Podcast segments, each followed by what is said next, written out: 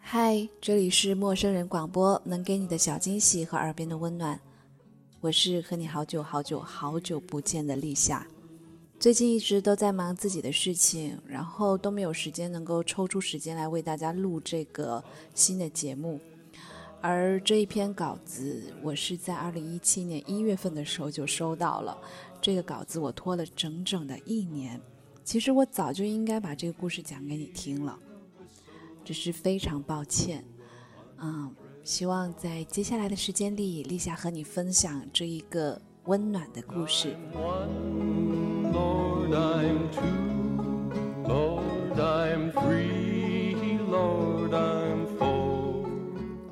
在大四的时候，我在一家气象站实习。气象站修在一个小山包上，平时鲜有人问津。除了和我一起来实习的唐薇，也就只有顾站长和姚姐两个人。那年冬天快要结束的时候，下了很大的一场雪，漫天飞舞的雪片。半功夫就把山区套上了一层严严实实的大棉袄。黄昏的时候啊，积雪压断了高压线，气象站里也忽然停了电，空调安静了下来，温度计里的水银也麻溜地缩成了长脖子。姚姐从仓库里翻出一只救火筒和一点备用的木炭块，招呼大家围坐在屋子中央。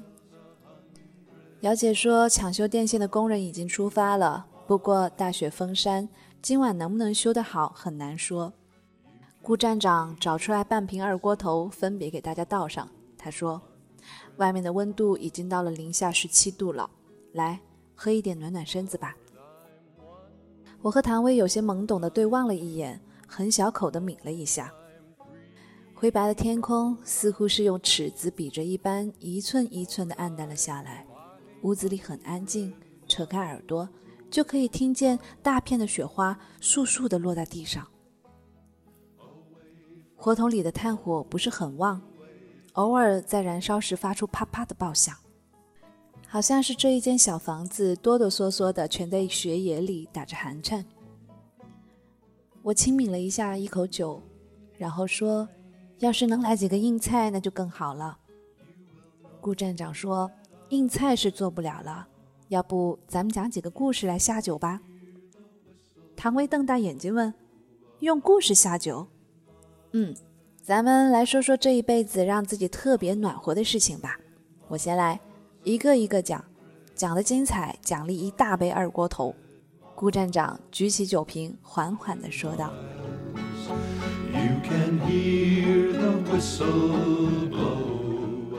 我上学那会儿啊，还没有手机。”电话也不普及。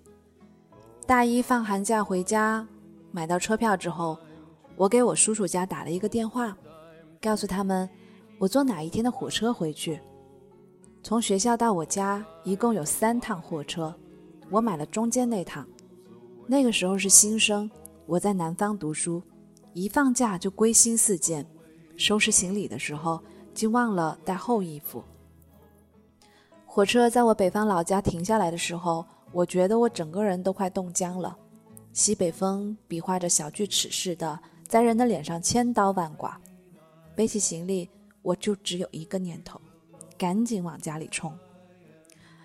跑出火车站，我忽然看见我爸站在广场的公交车站，他穿着一件旧军大衣，戴着一个雷锋帽，双手对插在袖子里。一动不动地站在西北风之中，扎实的仿佛是一个油桶。我快步地跑上去，对我爸说：“爸，你怎么来接我了？”我爸说：“你叔说不知道你坐哪一趟车回家，我寻思着还是赶最早的一班来吧。”不由分说，我爸就脱下他的军大衣往我身上糊。说实话，我当时还觉得那件军大衣特别老土。还想挣扎来着，可是披上它的那一刹那，我全身忽然注入了一阵暖流，舒服的我似乎再也说不出一句话来。返校的时候，我特意去车站看了一下最早一班火车的到站时间，足足比我那一班早出了三个半小时。也就是说，我爸在我到站之前，已经在小刀似的西北风里站了三个半小时。在返校的路上，我一直紧紧地裹着那件破大衣，我觉得它特别美，特别美。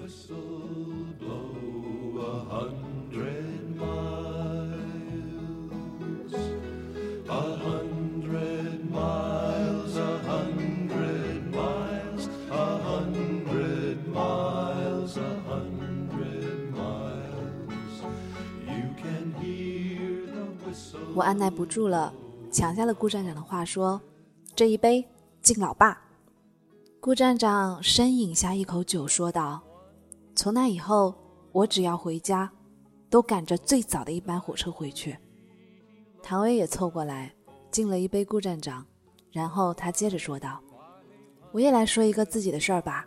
我有一个特别谈得来的高中同学，人非常有才华，就是特别腼腆。”什么事情你不赶着他说吧，他都绝对不开口。我挺喜欢他的，我也觉得他有点喜欢我。上了大学以后，我们常常写信、聊 QQ、打电话，但是那种感觉呢，就像是两个大雾里散步的人，听得见脚步声，却看不清彼此的眼睛。大二的愚人节，我们寝室的几个姐妹决定跟大姐开个玩笑，写一封匿名的情书哄她开心。我一下子就想起了我有才华的小哥了，我就向他求助。小哥支支吾吾了几声，说：“好吧，那我试试看吧。”愚人节那天，大姐果然收到了一封匿名情书，情书写得很好，是一首只有六句话组成的短诗，大意是说：“姑娘，我暗恋你好久了，可是爱你在心口难开呀。”晚上熄了灯。姐妹们吵吵闹闹的和大姐开着玩笑，我仰着头躺在枕头上，顺手发了个手机短信向有才华道谢。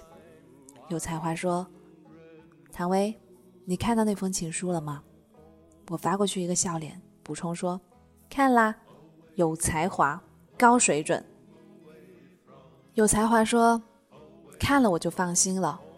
你是竖着念的吗？”放下手机。我迫不及待地从床上跳下来，迅速地滑向下铺，向大姐讨过情书，竖着扫过了第一排的文字，居然是“致我深爱的薇”。那一瞬间，我像是被捧在掌心的一枚冰淇淋，全身都开始融化了。这一切来得太突然，一向腼腆的他，居然用这种表达方式，主动地向我告白了。后来呢？姚姐问道：“后来我们就真的在一起啦？”谭薇说：“可是这个故事温暖吗？”我小声的问道。谭薇举起酒杯，喝了一大口，说：“暖。”这封匿名情书我一直珍藏在枕边，在那些倒春寒的夜里，我把它平铺在我的被子上，一整晚都是暖暖的。虽然只有最简单的六个字，却像冬天的日出一样，一下子就驱散了满天的雾气。隔着万水千山，我也能清晰的看到他的眼睛了。姚姐点点头，向木桶里添了点木炭，转而望向我说：“五哥，你也来说一个吧。”我顿了顿，到磁带一般的迅速把思绪拉扯回二十年前。我说。那会儿我才五岁吧，在幼儿园读中班还是大班，我已经记不清楚了。我和我们副院长的儿子大卡在一个班里读书，大卡仗着他是太子的身份，在班里横行霸道的。不是有哲学家说过吗？小时候打架拼的是发育。你听大卡这名字就知道，他小时候发育的牛高马壮的。很多被他欺负过的同学都是忍气吞声。有一天放学前，大卡说他的三色橡皮找不到了，非要翻我的书包。我知道他是想在同学面前故意的戏弄我，不过碍于他的体型和身份的双重压力，我还是强忍着给他翻了书包。结果他把我书包里的课本、水壶、毛巾一样一样都扔得满地都是，书包被他翻了个底朝天后，他忽然把手伸进了自己的兜里。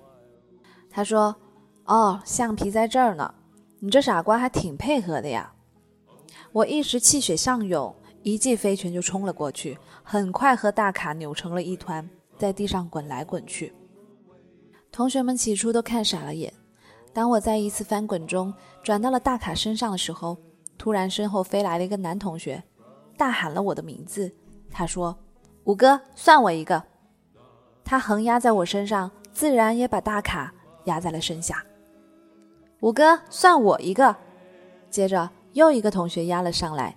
那些平时忍气吞声的男孩子们，像得了令箭一样，一个一个的横压在我和大卡身上。虽然我也被挤得喘不过气来，但是我知道压在我身下的大卡一定比我的滋味更难受。慌乱之中，我竟为仗义的小伙伴们笑起来了。唐薇说：“这有啥可温暖的？”“嗯，其实也没啥。”我补充说道。后来老师把我们几个拎到了操场上，挨了个批。问了半天，谁也不说是我先动手的。没办法。老师就只能把我们罚站在教室外，小伙伴们都不说话了。天空很快就沉暗下来，夕阳扯着两记鼻子血似的红霞，漫天流洒。我抹了抹自己还在酸痛的鼻头，低声的唱了一句：“浪奔浪流，万里滔滔江水永不休。”没想到，所有罚站的同学居然都跟着我的拍子一起唱了起来。那声音就好像从地上喷发出来一样，越窜越高，越来越大，穿过风声和下课铃声，在幼儿园里横冲直撞。我们就这样子唱啊唱啊，心里暖暖的，可是喉咙却不自觉的哽咽了。我觉得特别对不起我的小伙伴们。来，喝一杯。顾站长和姚老师一起举起了杯子，姚老师慢慢的说道：“那下面我也来说一说，这个故事有点特别，因为故事的主人公既不是亲戚、爱人，也算不上是同学和朋友。那个时候，我丈夫刚刚升了团长，我随军以后，暂时安排在街道上做社区义工，平时啊就是照顾一些失独老人，有一个林大娘。”七十岁的样子，她的儿子是抗洪烈士。那会儿林大娘老年痴呆的挺厉害，整天迷迷糊糊的。我去看了他好几次，可是他还是记不住我的名字。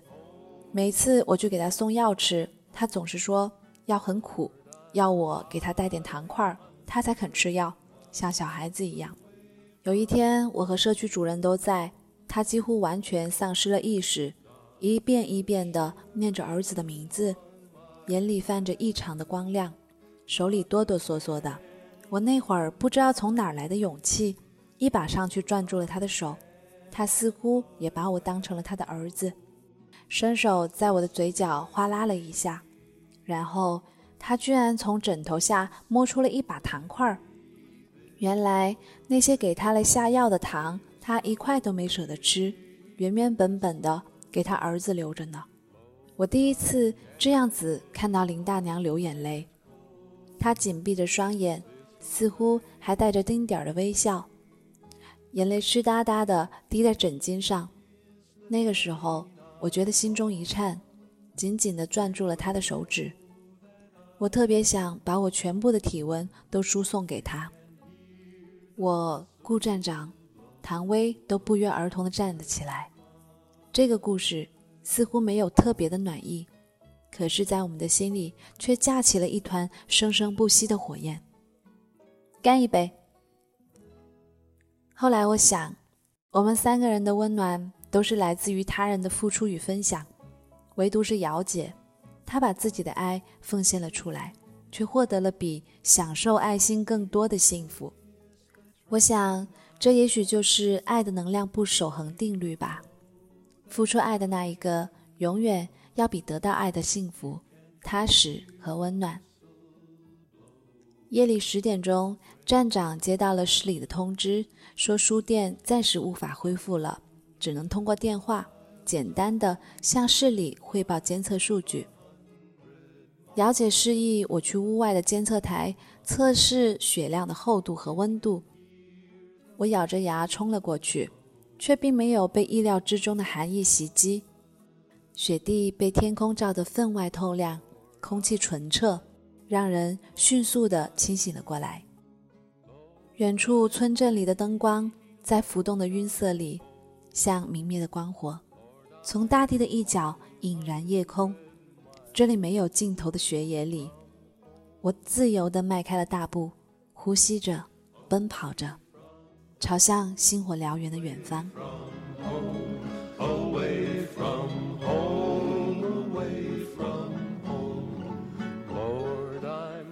这个故事我就为你讲述到这儿。在我这这里有一股强冷空气正在袭来，虽然在广东的强冷空气相较于北方的冷空气来说真的是太微不足道了，可是如果在寒夜里能够给你送去这么一丁点的温暖，陪伴着你，或在旅途，或独自在家，或是一个人躲在被窝里。听着我们送上的那么一点点温暖，不知道你的心有没有跟随着我，有一点点的暖起来呢？好了，这里是陌生人广播，能给你的小惊喜与耳边的温暖，我依旧是很愿意用声音温暖你的立夏。感谢您的倾情聆听，我们下期再见吧。